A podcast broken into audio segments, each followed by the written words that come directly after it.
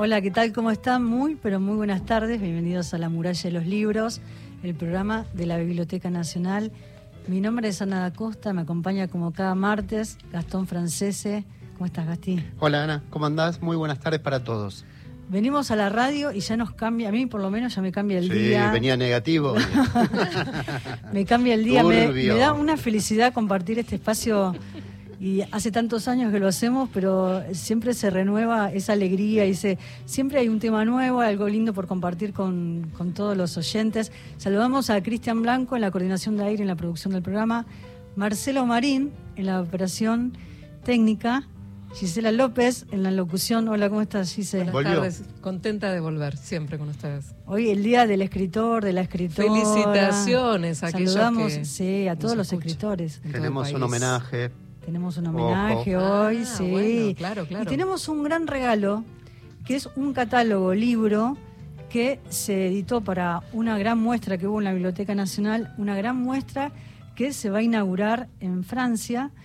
Y eh, este catálogo está agotadísimo, pero trajimos uno para sortear. Sí, Sí, entre los oyentes sí. de todo el país. Así es, de todo el país. Hijos, poéticas de la memoria. Hijes. Hijes. Hijes, perdón, ahí va. Poéticas de la memoria, septiembre 2021, marzo 2022.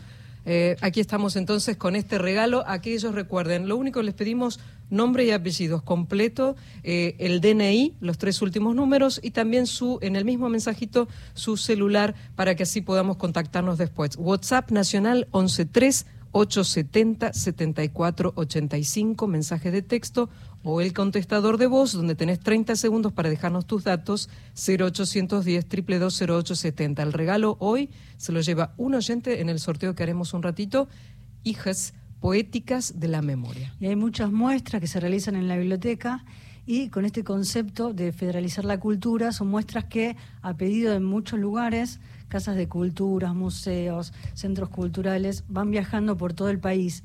Pero esta muestra se va a inaugurar en un lugar que es precioso, que es la Casa Argentina en París.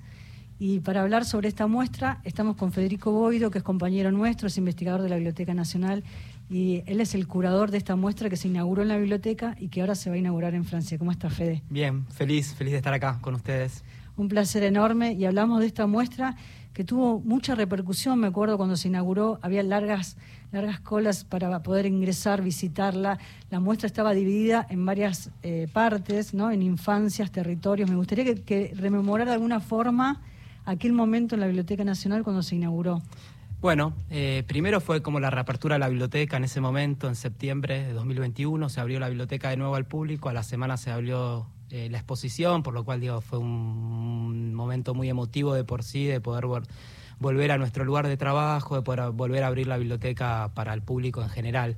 Y esta exposición, digamos, Hijos, Hijes Poéticas de la Memoria, que lo que aborda es las producciones artísticas, estéticas de la generación de los hijos desaparecidos, eh, estaba articulada la exposición sobre, centralmente sobre tres ejes.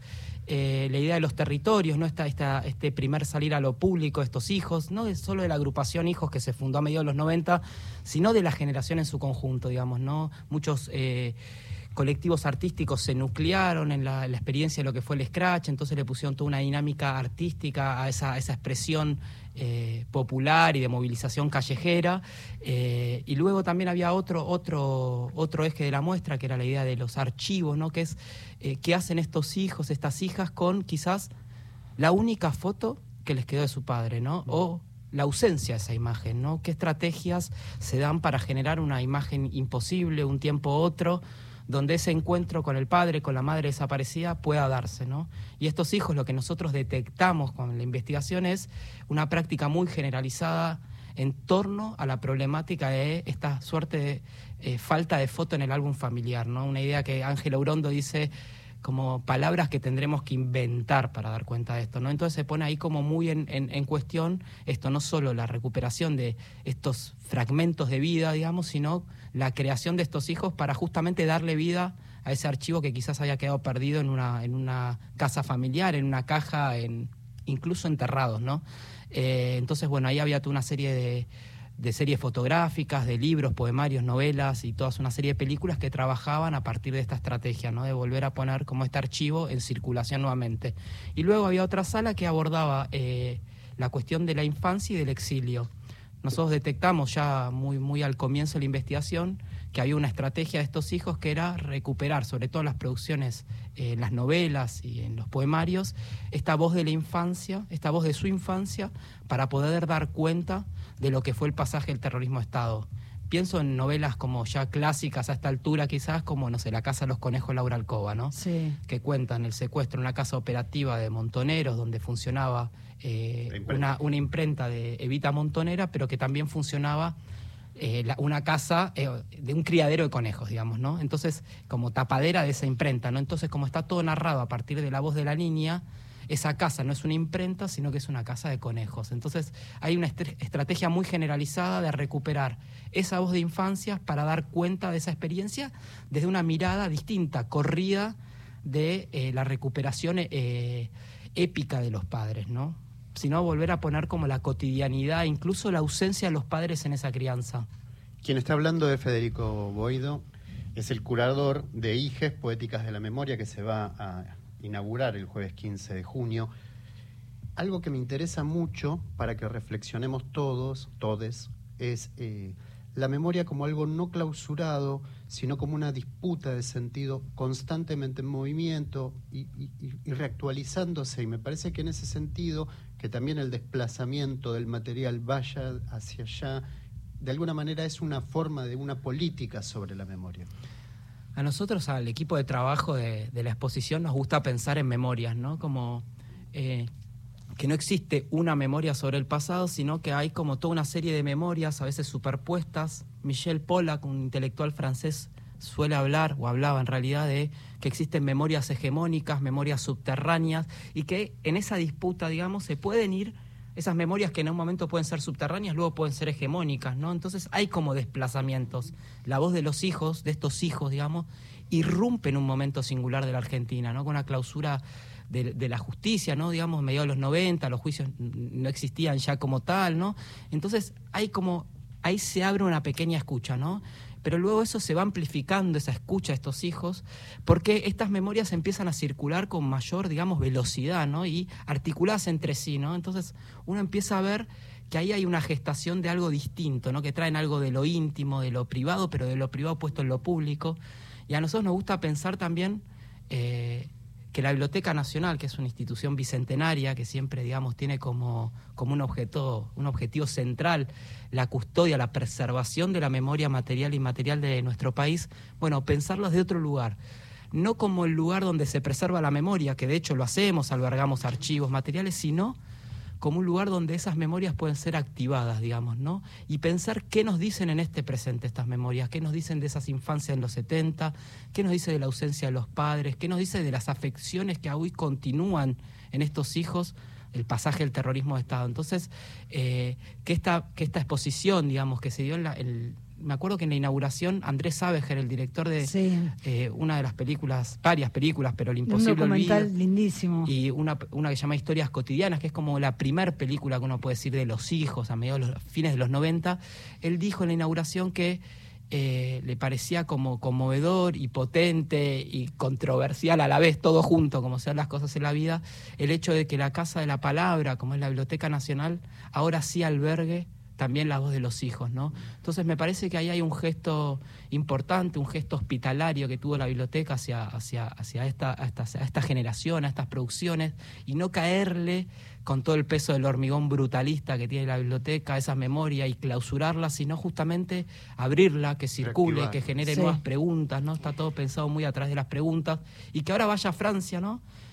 Bueno, va Sí, a tener nuevos públicos, nuevas preguntas. Se inaugura el jueves, se inaugura el jueves a las 14 horas de Argentina, 19 horas de Francia, en la Casa Argentina en París.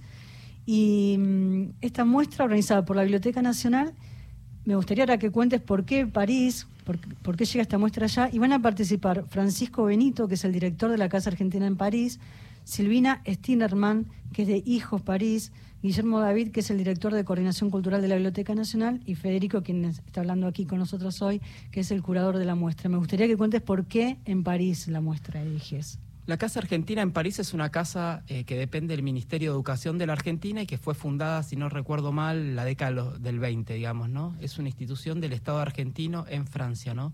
Eh, entonces, bueno, ahí hay una primer marca, ¿no? La, política de la, memoria como una política de Estado, digamos. Hubo una invitación de la gente de la casa que se vaya, que la muestra itinere, que es una política que también tiene la biblioteca, tanto en Francia, como decías, como en el resto del país. Y también nos resultó interesante porque incluso muchos artistas, algunos de hecho van a participar en alguna de las actividades que tenemos planificadas allá, viven en Francia, porque justamente uno de los ejes de la exposición era pensar el exilio, ¿no? Y todo lo que en términos de obras artísticas produjo esa experiencia. Entonces nos resultaba interesante eh, que la muestra circule, a ver qué, qué, memorias habría también en ese campo, digamos, ¿no? Entonces, eh, bueno, obviamente participó la Embajada Argentina, la Cancillería, bueno, toda la articulación estatal para que eso suceda.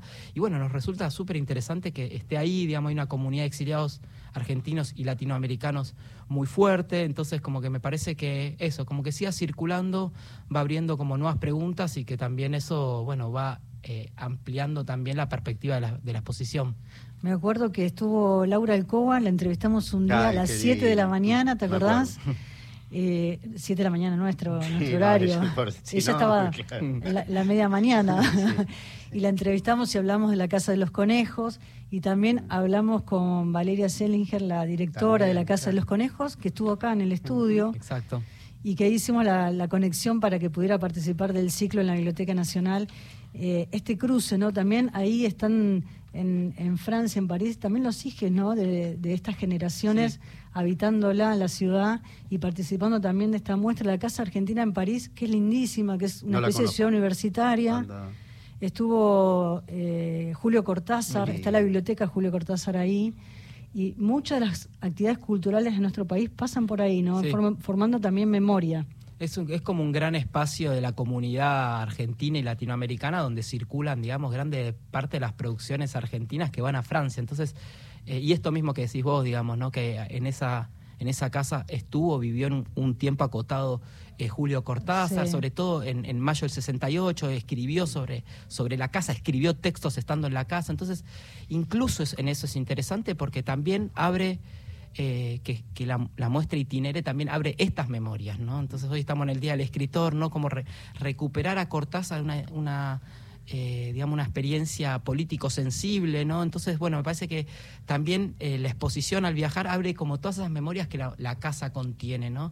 Y es interesante también pensar los cruces idiomáticos, ¿no? Vos mencionás a Laura Alcoba. Laura Alcoba escribió su novela en francés. En francés, exactamente, eso decir. Y de hecho la tradujo un compañero nuestro de la biblioteca que falleció hace unos años, que fue Leopoldo Brizuela. Sin embargo, digamos, en esa novela, ella hay una palabra que no logra traducir, que es embute, ¿no? Embute, Donde guardaban las cosas, ¿no? Entonces me parece como que quizás en esa palabra, en ese no la quería traducir. No, en ese enfatizaba, ¿te Exactamente, porque implicaría como tú un desarrollo, o sea, no existe palabra, una palabra para dar cuenta de lo que significa el embute, y quizás en ese gesto también de Laura Alcoba eh, hay como una pregunta sobre eh, si es posible narrar esa experiencia, si no existe un núcleo duro de esa experiencia que es inenarrable, ¿no? Como eh, lo fronterizo con eh, la desaparición de la humanidad en un campo de concentración, digamos, cómo se da cuenta de esa experiencia. Laura toma la estrategia de...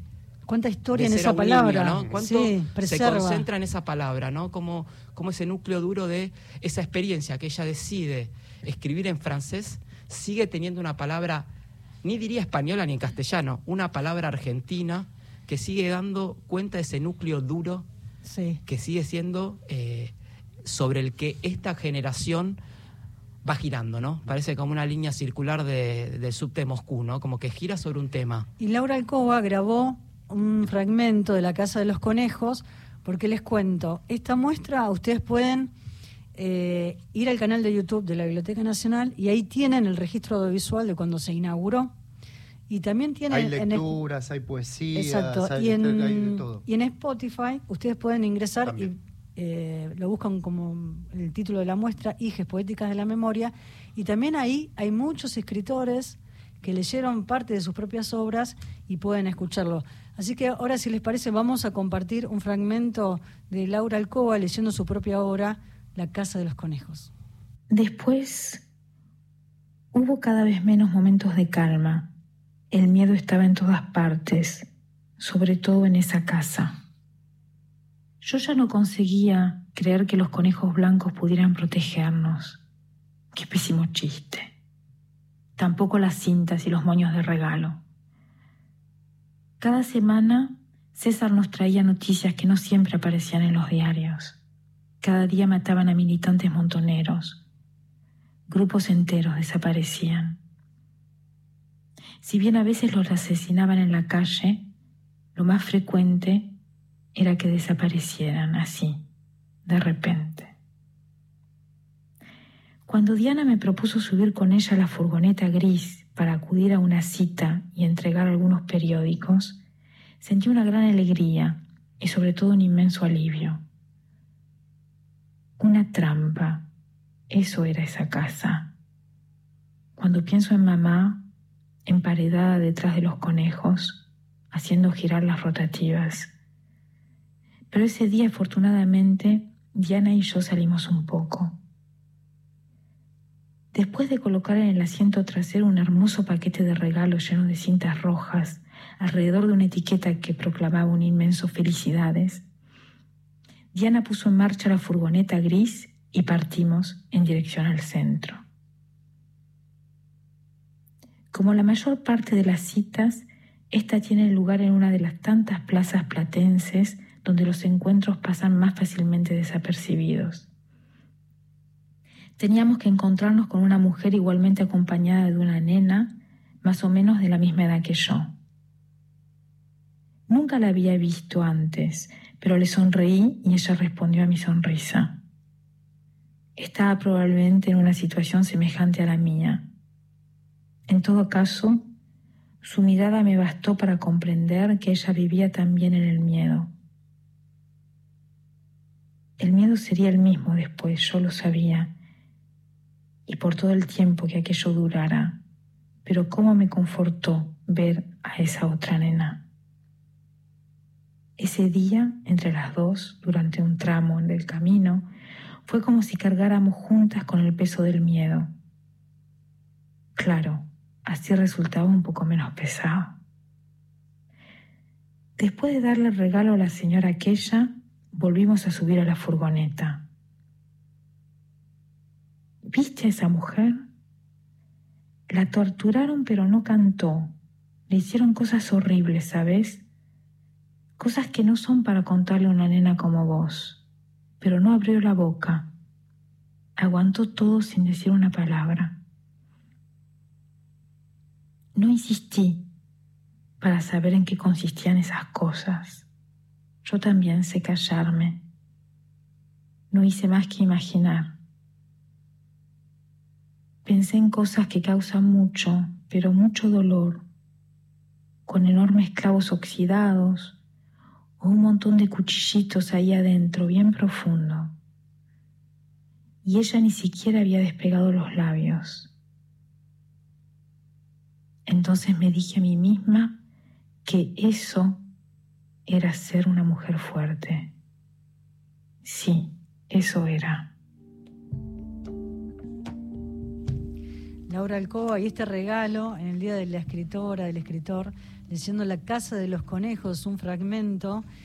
Y mm, es, muy emocionante escucharla y, que ella nos relate como en su momento nos contaba cómo fue creada esa obra, ¿no? y en este contexto de esta muestra Hijes Poéticas de la Memoria. Vamos a estar sorteando este catálogo que, si no salen ganadores, pueden encontrarlo en la página web de la Biblioteca Nacional, que lo pueden descargar de manera gratuita. Página de la biblioteca www.bn.gov.ar y estamos sorteando, tenemos uno solo para regalar. Hijes Poéticas de la Memoria, este, este catálogo eh, que ahora va a estar en París próximamente. Tenemos la posibilidad de que uno de ustedes se lo lleve, ya nos están escribiendo, agradecemos a aquellos que lo han hecho. WhatsApp de Radio Nacional 113 870 7485 o utilicen el contestador de voz donde tienen 30 segundos solamente 0810 triple 0870. ¿Qué datos? Tu nombre y apellido completos, tu DNI, un celular y obviamente si estás en Argentina, porque aquí hay un oyente que nos dice que está en Brasil y quería también participar, pero todo bien. Igualmente está la intención y que nos está escuchando desde Brasil, de San Salvador Qué de Bahía. bueno. Y hay un llamado también de un oyente. Buenas tardes, soy Horacio Enciso desde Ushuaia, 12267-047. Me gustaría tener este catálogo para donarlo a la Biblioteca Pública Sarmiento de acá de Ushuaia. Buenas tardes, gracias.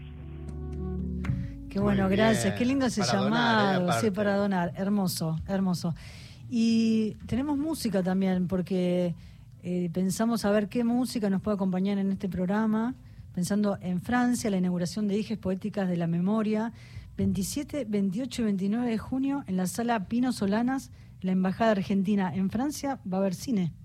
Exacto, sí. Eh, la exposición, viste, trabaja como sobre distintas disciplinas artísticas y la idea era darle un, espacio para, para el cine. Y más allá de que la, la sala misma con los códigos QR puedes entrar como las piezas audiovisuales que se prepararon para la exposición, que son fragmentos de películas, también organizamos un ciclo de cine en la sala Pino Solana, que es una sala que se inauguró hace poco. Pino Solana fue embajador de la Argentina en Francia. Y bueno, se va a proyectar La Casa de los Conejos, esta adaptación de la. Eh, esta transposición cinematográfica de la Sí, obra de Laura Alcoba, sí. que, que dirigió Valeria. Eh, luego está la película Adiós a la memoria, Nicolás Prividera, otro de los grandes cineastas de esta generación, también escribió un libro de poesía. Y otra, que lo mencionamos anteriormente, El imposible olvido de Andrés Abeger, que es una película que tiene unos 4 o 5 años, que es la película que él hizo sobre la figura de su padre, que está desaparecido. Eh, bueno, cuenta un poco su exilio en México y, y demás. Entonces, va a estar la exposición y también este ciclo gratuito eh, que se puede ir a visitar ahí en, en la embajada. En la Casa Argentina en París también pueden ingresar y está toda la información ahí Exacto, de la claro. dirección, eh, los horarios y demás. Si les parece, compartimos Música. la música y Claro, continuamos. Rims, Sí. a ver si lo digo en mi francés A ver. un poco ver, arrumbado, je ver. me tire, que sería un merranco, una cosa así. El Metre Rims, de esta forma vamos a la música. S'il vous plaît.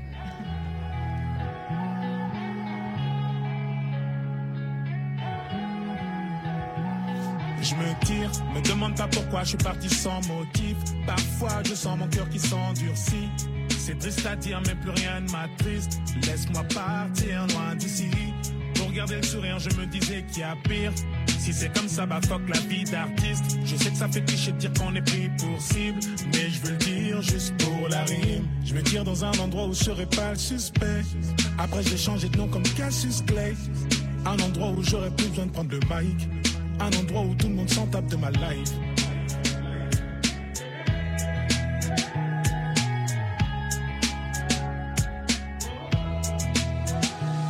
Je me tire, demande pas pourquoi je suis parti sans motif. Parfois je sens mon cœur qui s'endurcit.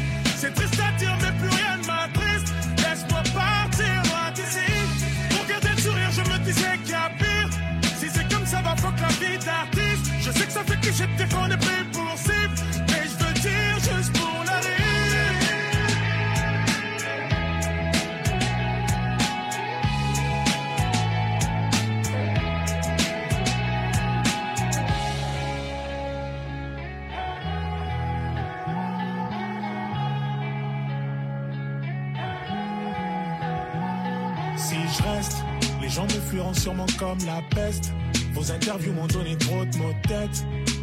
c'est que je m'auto-déteste. Faut que je préserve tout ce qu'il me reste.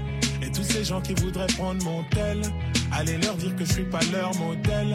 Merci à ceux qui disent me qui on t'aime, malgré ta couleur ébène. Je me tire dans un endroit où je serai pas le suspect. Après, je vais changer de nom comme Cassius Clay. Un endroit où j'aurais plus besoin de prendre le mic. Un endroit où tout le monde s'en tape de ma life.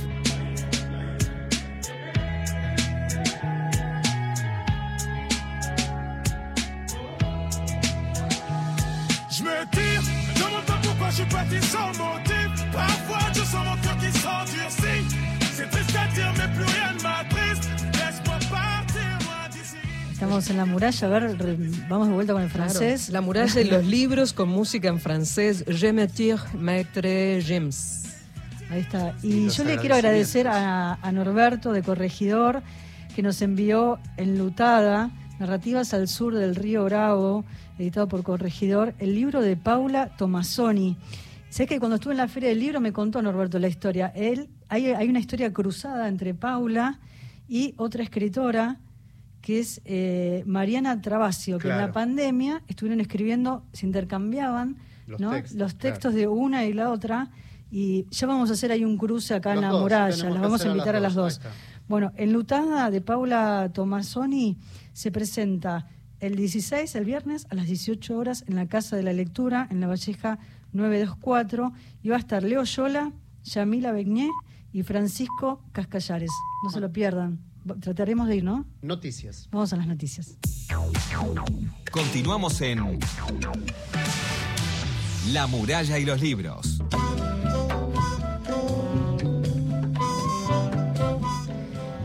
Continuamos en la muralla de los libros y llegan mensajes. Mensajes muy lindos. Hay uno que destacamos. Qué bello debe ser ese catálogo, dice Matilde desde San Andrés. Me encantaría leerlo y tenerlo en la biblioteca. Abrí una biblioteca pública en el fondo de mi casa. lindo. Nos vendría muy bien. Gracias. Nos da su DNI, Matilde desde San Andrés. Le vamos a mandar otros catálogos también. Si no gana algo, le vamos a mandar. Le vamos a mandar obviamente. de la muestra de devociones populares o Sí, bestiario sí. nacional. ¿No? Hermoso, Algunas de las dos muestras que lindo. están. Regalo hay. Regalo, le- algo le Atenta vamos a, Matilde y en algo la le zona, vamos a ¿eh? mandar.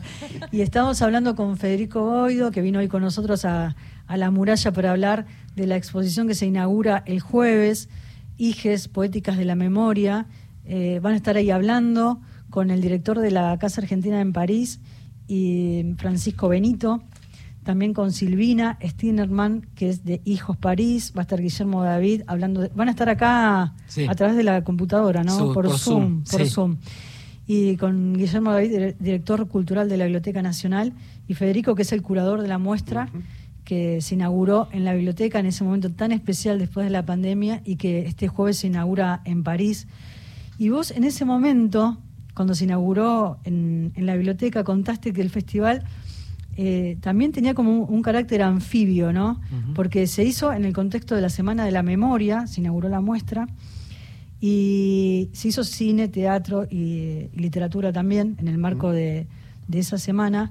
Y vos dijiste eh, que ese carácter anfibio estaba dado también por la capacidad de los artistas de desplazarse por distintos registros del arte, ¿no? Tanto por la escritura, la producción cinematográfica y la fotografía, para encontrar la forma de hablar del pasado.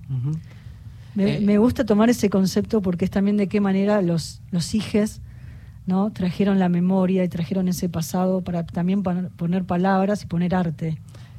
Mm, cuando comenzamos como todo el proceso de investigación y ese primer momento donde empezamos a como a rastrear estas obras que forman parte de- de- del corpus de la muestra, pensemos que la muestra participaron entre escritores, cineastas, realizadores visuales, 50 artistas distintos, digamos, y hay muchos más. Solamente en la muestra, en ese espacio reducido, 50 artistas, lo cual es, es mucha gente. Simplemente para pensar algunos de los que hemos nombrado. Dijimos Nicolás Prividera, él es cineasta, pero tiene un libro de poesía. Eh, Félix Brusone, que es de, uno diría que su naturaleza es que es escritor, pero ahora en dos meses presentamos una película de él en la Biblioteca Nacional sobre un libro de él, en realidad, Camuflaje, sobre una- un libro que se llama Campo de Mayo. Hizo una obra performática de teatro y está haciendo ahora una obra performática de teatro que se llama eh, Cuarto Intermedio sobre Es los juicios de lesa humanidad, es docente. eh, muchos son cineastas y escritores. Lo que nosotros percibimos en realidad es que, eh, más allá de ceñirse como a, la, a su disciplina madre, digamos, sino que lo que buscan es estrategias para hablar de lo que necesitan hablar. Entonces, ahí quizás eh, a le resulta exactamente quizás le resulta claro. más potente una imagen que una palabra o el cruce de esas cosas. Entonces no- nosotros lo que veíamos es que había como un, persa- un permanente desplazamiento por las distintas Disciplinas, disciplinas, no como algo clausurado, sino buscando justamente de qué forma dar y llegar a la profundidad que querían llegar ellos. Y no solo eso, sino que también percibimos que esto es algo eh, que, que nosotros siempre queremos como resaltar, que es esta cuestión como medio en red de todos los hijos, ¿no? Como que, por ejemplo, eh, algunos que mencioné ahora, pero podíamos, ser, estar hablando horas. Félix Brusone saca su primer novela, eh, Los Topos, y 76 un libro de cuentos, lo saca prácticamente juntos. El que escribe una suerte de reseña, un texto sobre el libro, es Nicolás Prividera, que escribe un, un texto que se llama Plan de Evasión. Eh, Marta Dillon es otra hija, da talleres de escritura con Raquel Robles, que es otra escritora. La primera película de Abeger, Historias cotidianas, son historias de seis hijos distintos. O sea, como que todo el tiempo hay como una suerte de diálogo, ¿no? Como uno podría pensar como un gran diálogo sobre la producción de obras, ¿no? Como algo subterráneo, que es lo que sostiene estas producciones, ¿no? Y como que incluso llegamos a detectar obras que en su estrategia, eh, esto de, por ejemplo, montar fotos familiares con una foto actual de los hijos o, proyectarla y sacar una foto, detectamos esa misma estrategia en artistas que quizás no se conocían, pero que esas redes eh, por dentro sí hacían que circulen las obras, circulen los procedimientos, circulen las ideas y sobre eso se iban asentando las, las distintas producciones. ¿no? Entonces, me parece que ahí hay como un carácter anfibio, un desplazamiento permanente para encontrar el tono el tono para hablar de estas cosas, eh, y también esta cuestión medio solidaria, medio en red, medio de generación, pues eso nos gusta hablar de una generación, eh, de esta trama eh, afectiva, es otro de los términos que a nosotros nos gusta usar, ¿no? Pensamos en las ciencias sociales, no hubo como un giro hacia lo afectivo, y muchas de estas obras lo, lo demuestran, ¿no? Aparece como el, amor filial, incluso las quejas que le hacen a, a sus padres, digamos, entonces empieza a aparecer como esto que trajo el feminismo, ¿no? De lo personal es político y lo político es personal, también no podría ser ese anverso. Bueno, esto lo miran desde una cosa íntima, pequeña, ¿no? Y, eh, por ejemplo, una de las obras que viajo ahora, para también destacar esto, una de las obras que viajo ahora, que se llama Arqueología de la Ausencia, que es Lucila Quieto, una de las primeras pioneras, Lucila, ella lo que hacía es colocó un cartelito en la agrupación Hijos que decía, venía a sacarte la foto que siempre soñaste y nunca pudiste ¿Qué era eso? Ella le pedía a los hijos que le den la única foto que quizás tenían de su padre, ella lo proyectaba sobre la pared y colocaba al hijo ahí y le sacaba otra foto, como un tercer tiempo, un tiempo imposible, un tiempo otro, que recreaba un posible encuentro con su padre. En el caso de Lucila, no lo había conocido porque cuando lo secuestraron la mamá de Lucila estaba embarazada, por lo cual no lo conoció y justamente de la ausencia de ese álbum familiar, se le ocurre esta idea. Y se le ocurre hacerla con otros. Esto, esto es lo que quiero volver, digamos. No son fotos, si bien las ejecutó Lucila, no son fotos solo de Lucila, participan como 15 hijos distintos. Y eso da cuenta de algo, da cuenta de una sensibilidad generacional, una mirada eh, singular sobre la historia reciente que nos abre otra puerta para mirar de otro, de otro lado de nuestra historia, ¿no? Y hablando de fotografías, Inés Ulanowski eh, también deja su testimonio. Yo quiero leer esta frase que está en el catálogo que dice, justamente hablando de archivos fotográficos, montajes y artefactos de memoria, dice cuáles son los lazos que unen la fotografía con ejercicios de memoria colectivos e individuales acerca del pasado reciente y traumático. La escuchamos a Inés hablando justamente que ella es fotógrafa sobre la fotografía vinculada con hijes poéticas de la memoria.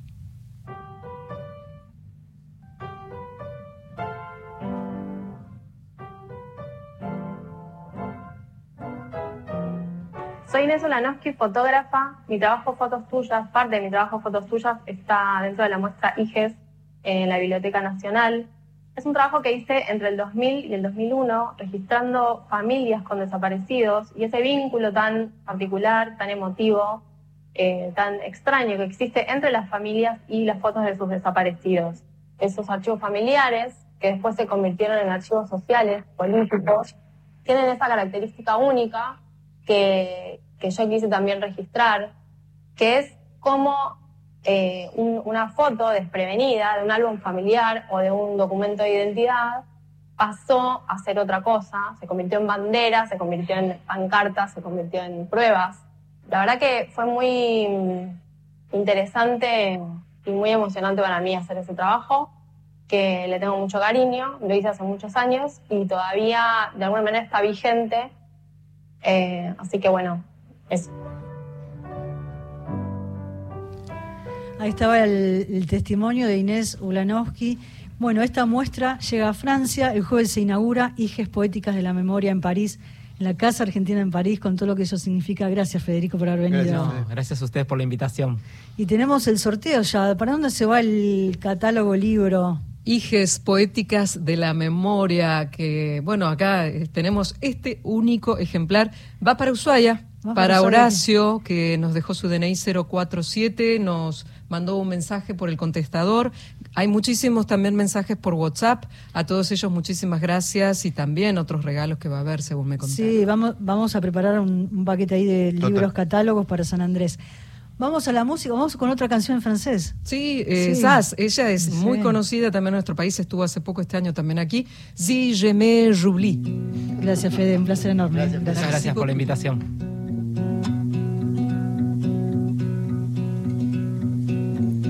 Rappelle-moi le jour et l'année. Rappelle-moi le temps qu'il faisait. Et si j'ai oublié, tu peux me secouer. Et s'il me prend l'envie de m'en aller, enferme-moi et jette la clé. De rappel. Dis comment je m'appelle. Si jamais j'oublie les nuits que j'ai passées, les guitares et les cris, rappelle-moi qui je suis, pourquoi je suis en.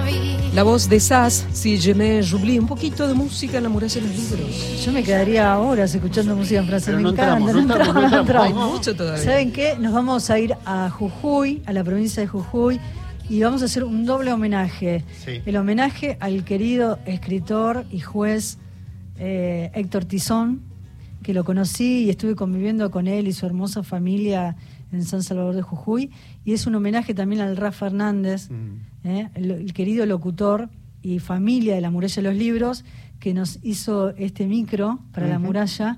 Así que es un doble homenaje en el programa de hoy.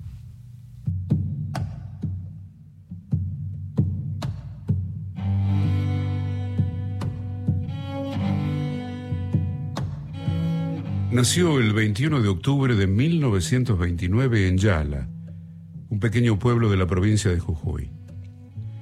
Allí mismo, en un aula, para todos los grados, en forma salteada, cuando la escuela funcionaba, realizó sus estudios primarios. El periodo de mi primera enseñanza fue bastante irregular. En primer lugar porque nadie se preocupaba en mi casa, fundamentalmente mi padre, porque yo fuera a la escuela. Y bueno, yo prefería, por supuesto, con buen tino, salir a cazar por el campo, a pescar en el río, que ir a la escuela. De manera que, que yo no aprendí a leer hasta que tenía nueve años. Y yo me acuerdo de la época en que no sabía leer porque se, me acuerdo porque sentía vergüenza cada vez que llegaba alguien a casa, me ponía con un papel o con un libro, simulando que leía porque me avergonzaba el hecho de que a esa edad no supiera leer.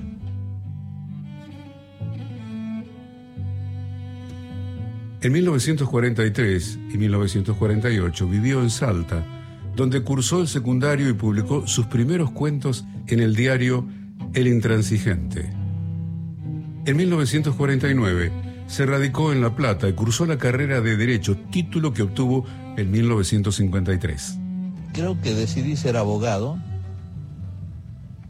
Me parece que viendo películas de los años 30 y 40, eh, confundí un poco el ejercicio de la abogacía con la como lo que le llamarían los romanos los, los el, discurso del tribuno de la plebe, es decir, ponerse siempre de parte de la de parte de los más débiles, eh, una especie de, de campeón de lo social.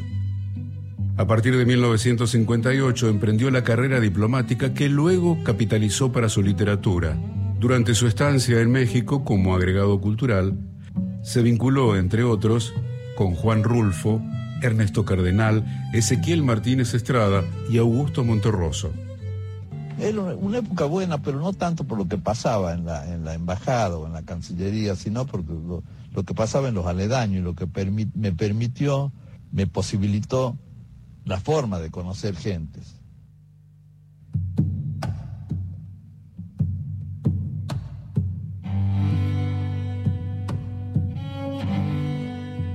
También en México, publicó en 1960 su primer libro, A un costado de los rieles, y ese mismo año fue enviado como cónsul a Milán. En 1962 renunció a la Cancillería y regresó a Jujuy, donde se desempeñó fugazmente, como ministro de Gobierno, Justicia y Educación. Meses después, y lejos ya de las funciones públicas, dirigió el diario Proclama y se abocó de lleno a la literatura y a la abogacía. El procedimiento de la escritura en mí es, primero hago muchos apuntes. Esos apuntes los, los después los, clasifico. Una medida, en la medida que tengo yo el, esquema del libro, voy distribuyendo los, los apuntes que, originalmente están o en libretos o en papeles sueltos, adecuándolos a la, a la estructura que, que, le, que le di al libro desde un principio. Y a partir de ahí, sí, ya escribo generalmente casi sin, sin detenerme. Siento como una necesidad de escribir a mano ahora, pero no entiendo bien por qué. Creo que hay una mayor inmediatez de la escritura a mano que de la escritura a través de la computadora. Entre 1963 y 1973 recorrió Europa y África. En 1976 emprendió otro viaje, en este caso forzado. El golpe cívico-militar lo obligó a partir al exilio, acompañado por su esposa y sus hijos. Se instaló en España, trabajó en editoriales, diarios y revistas y colaboró como dactilógrafo en las traducciones que su mujer, Flora Guzmán, realizaba para la editorial Siglo XXI. Mis primeros años de exilio fueron muy malos, muy malos. Eh, yo no, no podía superar la sensación del acto de humillación que fue para mí tener que ir huyendo de mi país y que realmente gente como la que había ocupado el poder no tenía la menor autoridad moral para, para empujarme a mí hacia afuera. De manera que los primeros años fueron de, furor, de rencor, que son pasiones que realmente no llevan a nada, a nada bueno. Y es más, a raíz de eso, por tener, por tener ese, furor, eh, lo que pasó es que enmudecí, no podía escribir, salvo las cosas que tenía que escribir para comer. Pero escritura de ficción no pude escribir hasta el cuarto año que estuve exiliado.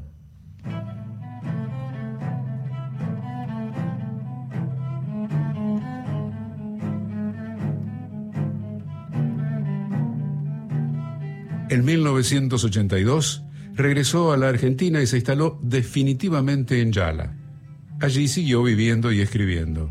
Me pasó una cosa curiosa. Yo volví acá, a esta, misma casa donde estamos ahora,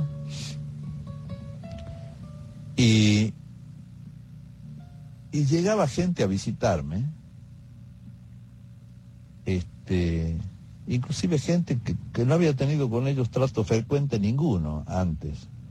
Pero llegaba gente y yo conjeturé que en, el fondo era gente que era tan amable con nosotros porque tenía en el fondo un complejo de culpa por haberse quedado, por haber de alguna manera no visto lo que estaba ocurriendo en este país.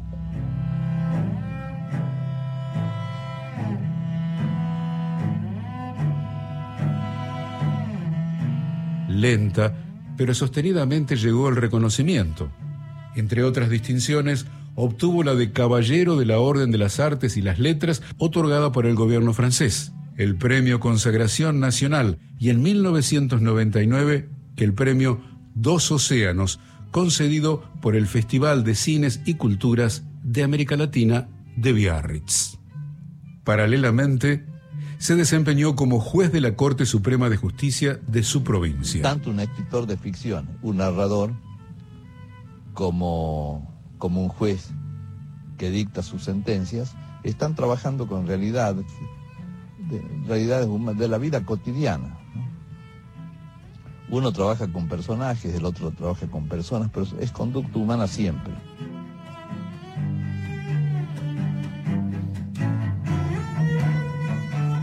Su literatura nace de historias que generación tras generación la gente de su pueblo en forma oral. El escritor escuchó esos relatos desde muy chico e hizo prevalecer la voz de su tierra.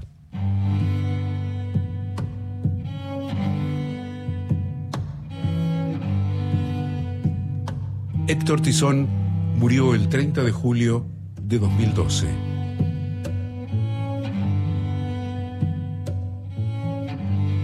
En primer lugar, yo no creo en la velocidad. Es la única forma de extraviarse es andar corriendo. No, la velocidad no sirve para vivir. Lo que sí es fundamental es el tiempo. Por eso le he, oído, le siempre a vivir en las grandes ciudades, donde tener tiempo es muy caro.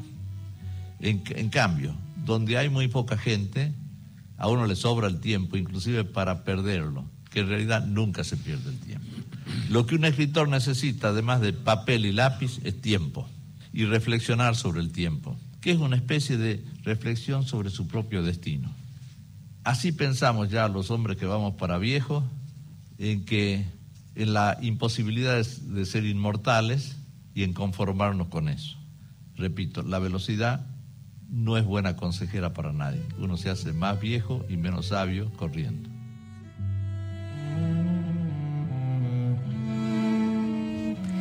En este doble homenaje, Héctor Tizón, en la voz de Rafa Fernández, este micro hermoso, recorriendo la, la vida y la obra de este querido escritor jujeño. Sabes que me hace acordar mucho a José Saramago, que vi el fin de semana el documental Pilar y José, que habla justamente de eso, ¿no? O sea, en, en, los últimos años de su vida, que se registran los últimos cuatro, conferencias, presentaciones de libros, viajes por todo el mundo, y dice, ¿qué es lo que necesita? Tiempo. Tiempo como el que vos tuviste para ir a ver, el, a ver una obra de teatro. Fui a ver la obra de teatro que la tengo acá, Desertoras, tercera temporada, dos mujeres, una carreta en la pampa, no sé si te suena esa historia, una historia de amor, y es está basada en la es una adaptación de la novela de Gabriela Cabezón Cámara, eh, La China Iron, Las aventuras de la China Iron. ¿Escuchamos a la directora? Sí. Hola, queridos y queridas oyentes de La muralla y los libros. Mi nombre es Violeta Marquís y soy la directora de Desertoras, obra basada en Las aventuras de la China Iron de Gabriela Cabezón Cámara. Esta obra está basada en realidad en la primera parte de la novela y les queríamos invitar a que vengan a verla. Es una obra de creación colectiva en donde escribimos entre todas las personas que participamos en la obra. Fue una obra que fuimos haciendo improvisando, grabando, desgrabando, escribiendo. Fue un proceso de trabajo colectivo muy lindo y ahora estamos en el proceso de funciones, es nuestra tercera temporada y nos gustaría mucho que puedan venir. La obra es una historia de amor, podríamos decir, entre dos mujeres, una historia de amor entre Liz, interpretada por Nicole Kaplan, y la China, interpretada por Camila Tabet. Y Liz y la China son dos mujeres de distintas culturas y la obra es un poco eso, cómo surge el amor entre ellas.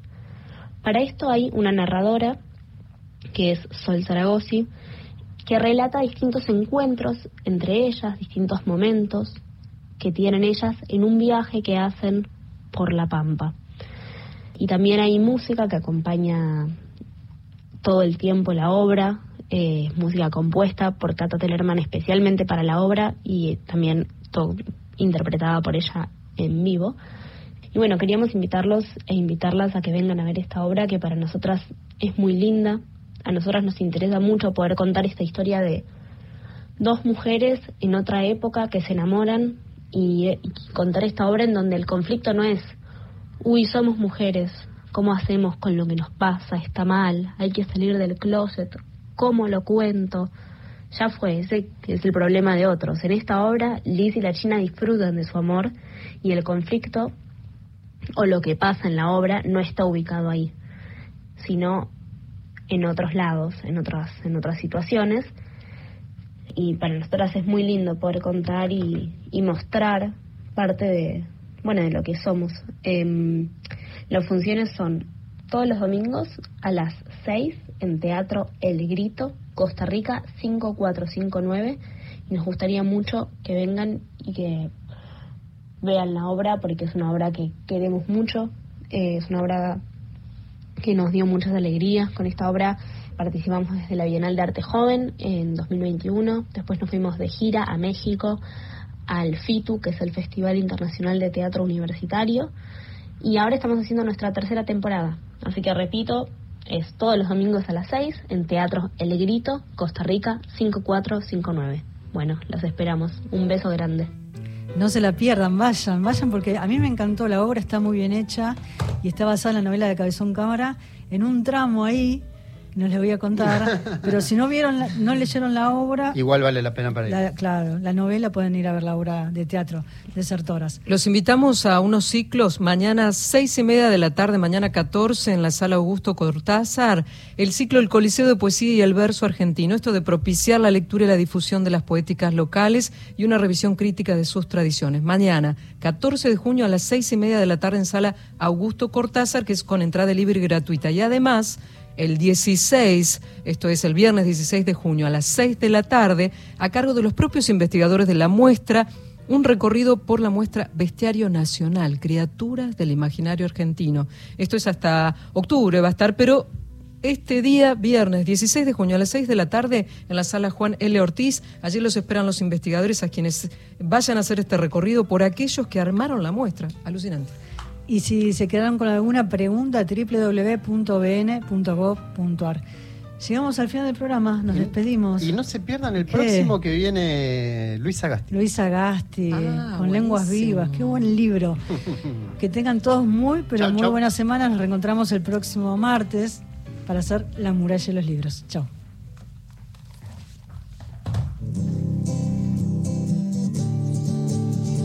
Sabemos que fue verano descalzo y rubio que arrastraba entre los pies gotas claras de mar oscuro, el pecho dos médanos eternos y en los ojos un cielo transparente que brillaba